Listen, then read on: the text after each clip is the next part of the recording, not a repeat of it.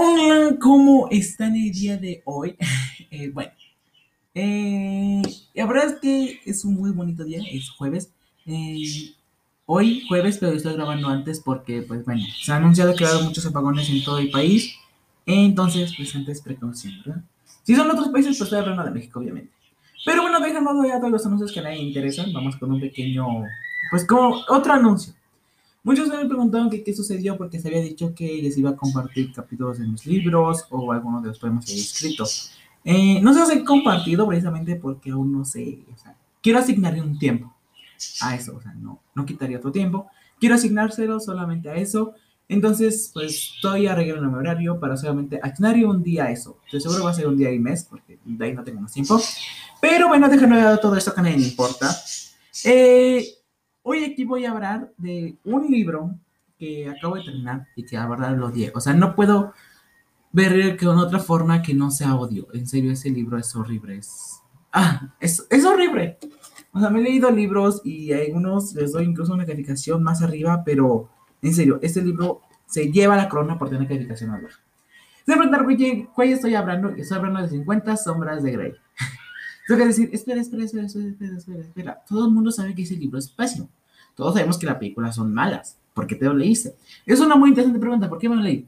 Bueno, pues antes de continuar, ¿por qué me lo leí? Eh, quería decirles que ahora no se lo lea. Bueno, primero que nada daría otro anuncio. Otros dos anuncios importantes. Uno, eh, si son personas que quieren ofender con la opinión de otros, dejen de escuchar esto. Técnicamente ustedes solamente escúchenme los lunes, que los lunes solamente doy noticiero semanal porque ya tengo mi primer hate y esto me emocionó, no sé por qué, pero me emocionó.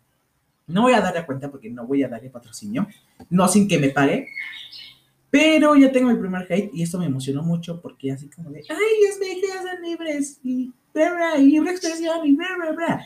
Sí, y la verdad es que sí, o sea, sí existe aparte de libre expresión, y así como ella habla de libre expresión, o ella habla de libre expresión, ah, cada día más confuso Así como esa persona habla de libre expresión, yo estoy dando mi libre expresión. Hablo acerca de libros, series, películas que habrá no me gustan. Pero bueno, dejando de dar todo esto acerca del primer hate, también tomando nuevamente ese punto, quiero decir que ustedes son personas fáciles de ofender. En serio, dejen de escucharlo. Dejen de escuchar esto porque aquí voy a tirar hate a lo máximo. Tomen que los jueves yo tiro hate un montón. Pero así como tiro hate, doy amor porque también este, pues, recibo, doy, doy amor a estas series, películas o libros que me llegan a agradar.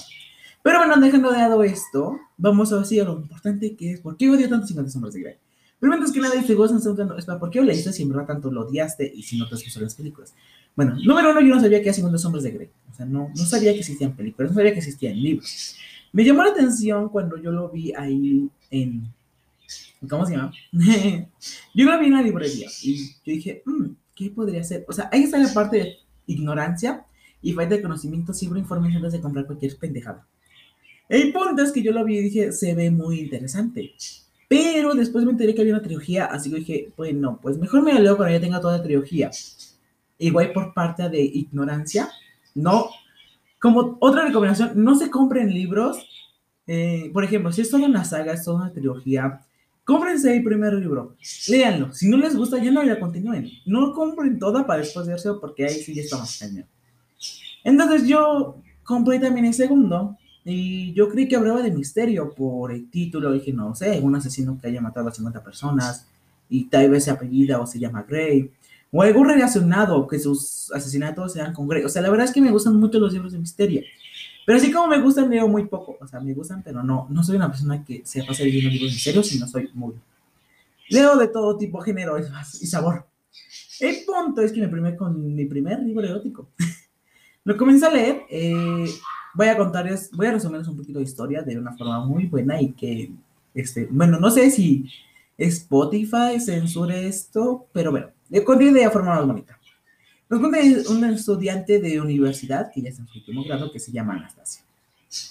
Esta mujer eh, va a hacer una entrevista a uno de los hombres más millonarios que se llama Gray, bueno, Christian Gray. Y allí pues se da cuenta que le gusta y que le causa cierto placer y sensación de satisfacción. De verdad comenzó una relación bien bonita y todo acabará bien mal. La verdad no me leí segundo, así que voy a tomar la libertad para solamente criticar este, porque según no sé si lo voy a leer o si lo voy a vender. Ahora, sigo de montar. Espera, espera. Eh, no decidas que he estudiado. Bueno, un punto importante, ella estudia literatura, pero en su universidad o en la facultad hay una, para una revista, y ahí esa revista pues ya dirige su amiga que se llama Kate. Ella es la que dirige la revista y ella iba a hacer entrevista a Christian Grey. Pero como se enfermó, mandó a Anastasia. A ver, a ver, desde aquí empezamos, Mike. ¿Te das cuenta que Mano es una completa extraña? Hacerle una entrevista a uno de los hombres más ricos, y ahí no tiene concordancia. Y la verdad es que desde ahí me dejó de gustar, pero dije, bueno, quién sabe, tal vez ella la mate, eh, ella lo mate o él la mate y suena muy interesante tal vez en sus aspectos. Yo aún en parte de ignorancia masiva. ¿eh? Entonces, eh, el punto es que Cristian pues va a cerrarse cada vez más, pero mientras que más vaya conociendo a Anastasia, pues va como yéndose a abrir un poquito más con ella. Eh, hay puntos en el que van a formar una bonita relación y como ya dije, todo acaba mal, porque todo tiene que acabar mal, siempre, siempre. Si va a haber una segunda o una tercera parte, tiene que acabar mal en algo. Entonces, ya te resumí tipo la película, la serie, el libro. Si se va a hacer una trilogía. Eh, ahora sí, vamos con lo que trata, o mis aspectos negativos, más bien, eh, de este libro, porque es ahora sobre un montón. Yo te dije uno que fue en esta parte de cero concordancia, porque no vas a mandar una completa extraña. Acá hago una entrevista. Y también en una parte de cero concordancia, es que todavía guardias, secretaria, bueno, guardias, este, secretarias, o como tú prefieras llamarlo, eh, pues dejen pasar así realmente, así como de, que no tengas que tener algo como algo que justificara que vienes a hacer una entrevista y que en verdad eres tú, no sé, alguna credencial, eh, algo por allí, algo que demuestre, pues si yo soy esta persona, no soy una completa extraña que capaz viene a asesinario y la verdad tiene muy, muy poquita concordancia. Ahora, otro aspecto que igual quiero criticar en esa película es que demuestra, bueno, o llega a comentar aspectos acerca de psicología, tenemos en cuenta que la psicología es algo muy importante. Eh, yo llega a tomar como tipo sentido de horror como si en verdad la psicología no funcionara. Christian Grey sabemos que tiene problemas hay por mayor, o sea, conforme va pasando el libro sabemos que este, este tiene problemas y demasiados. Pero nos llega a mencionar que ve a un psicólogo, pero que ese psicólogo en verdad no le ayuda de nada. Cosa que sería en verdad muy importante que le ayudara. No le ayude de nada porque creo que sus traumas, en vez de reducirse, aumentan. O yo veo que aumentan. La verdad que aquí nos damos cuenta que este, este psicólogo, este profesionista, no le va a ayudar en verdad y que creo que solamente le está cobrando. Ahora, como otro punto también muy importante, eh, es la parte en la que Anastasia, o conforme va pasando el libro, la vemos de una forma más, ¿cómo decirlo para no sonar tan feo? Eh, absurdo, más idiota, más tonto. Eh, ¿Tú cómo quieres decirlo? Yo le voy a decir absurdo porque no sé nada más tan feo. De una forma muy absurda que ella de repente, pues, de tenerle miedo pasa a tenerle cariño. Y es que, en serio, o sea, es como decir, espera, espera, espera. Un capítulo anterior me habían dicho que esta tipa sentía miedo por este tipo y en ese capítulo de repente lo ama. Entonces, sí, sí está un poco extraño, eh, porque en verdad es algo muy, muy extraño. Ahora, sé que eh, espera. Eh, en esto yo relaciono con el síndrome de Estocolmo. Tienen que saber preguntar qué significa el síndrome de Estocolmo. Para aquellos que no sepan qué significa, el síndrome de es un término utilizado para describir una experiencia psicológica paradójica en la cual se desarrolla un vínculo afectivo entre rehenes y sus captores, según, obviamente, la RAE.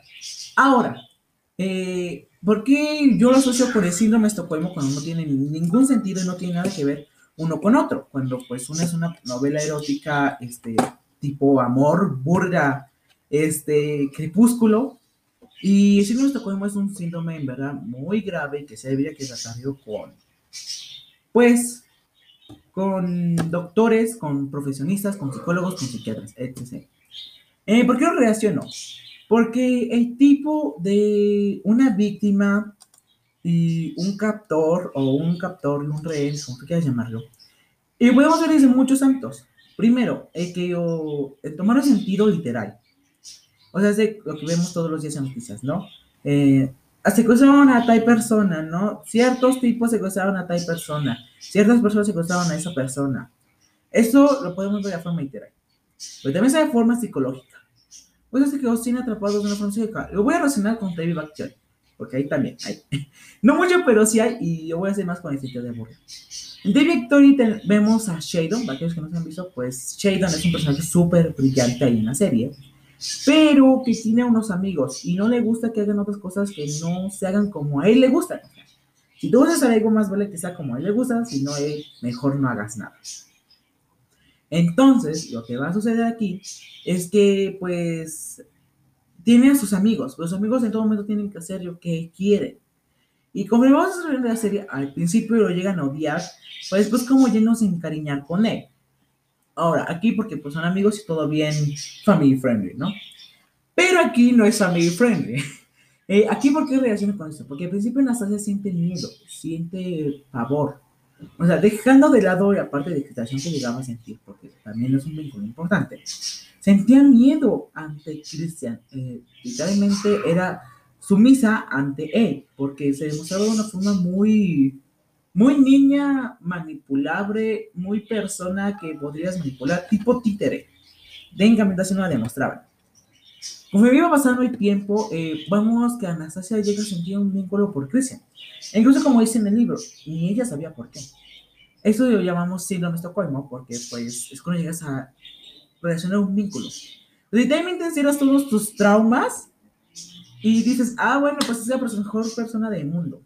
Ahora, Kristen no la tenía cautiva literalmente, pero sí la tenía cautiva mentalmente, como hemos dicho con Actores. Entonces, aquí se llega a relacionar en que la tenía cautiva mentalmente, que ella decidió meter todos esos traumas que sentía por Kristen, todo ese miedo, y también encerrarlos y decir, ah, pues bueno, casualmente ya me gustó. Es que me parece un tema muy grave que dejan de tratar, pero en ninguna parte del libro se trata.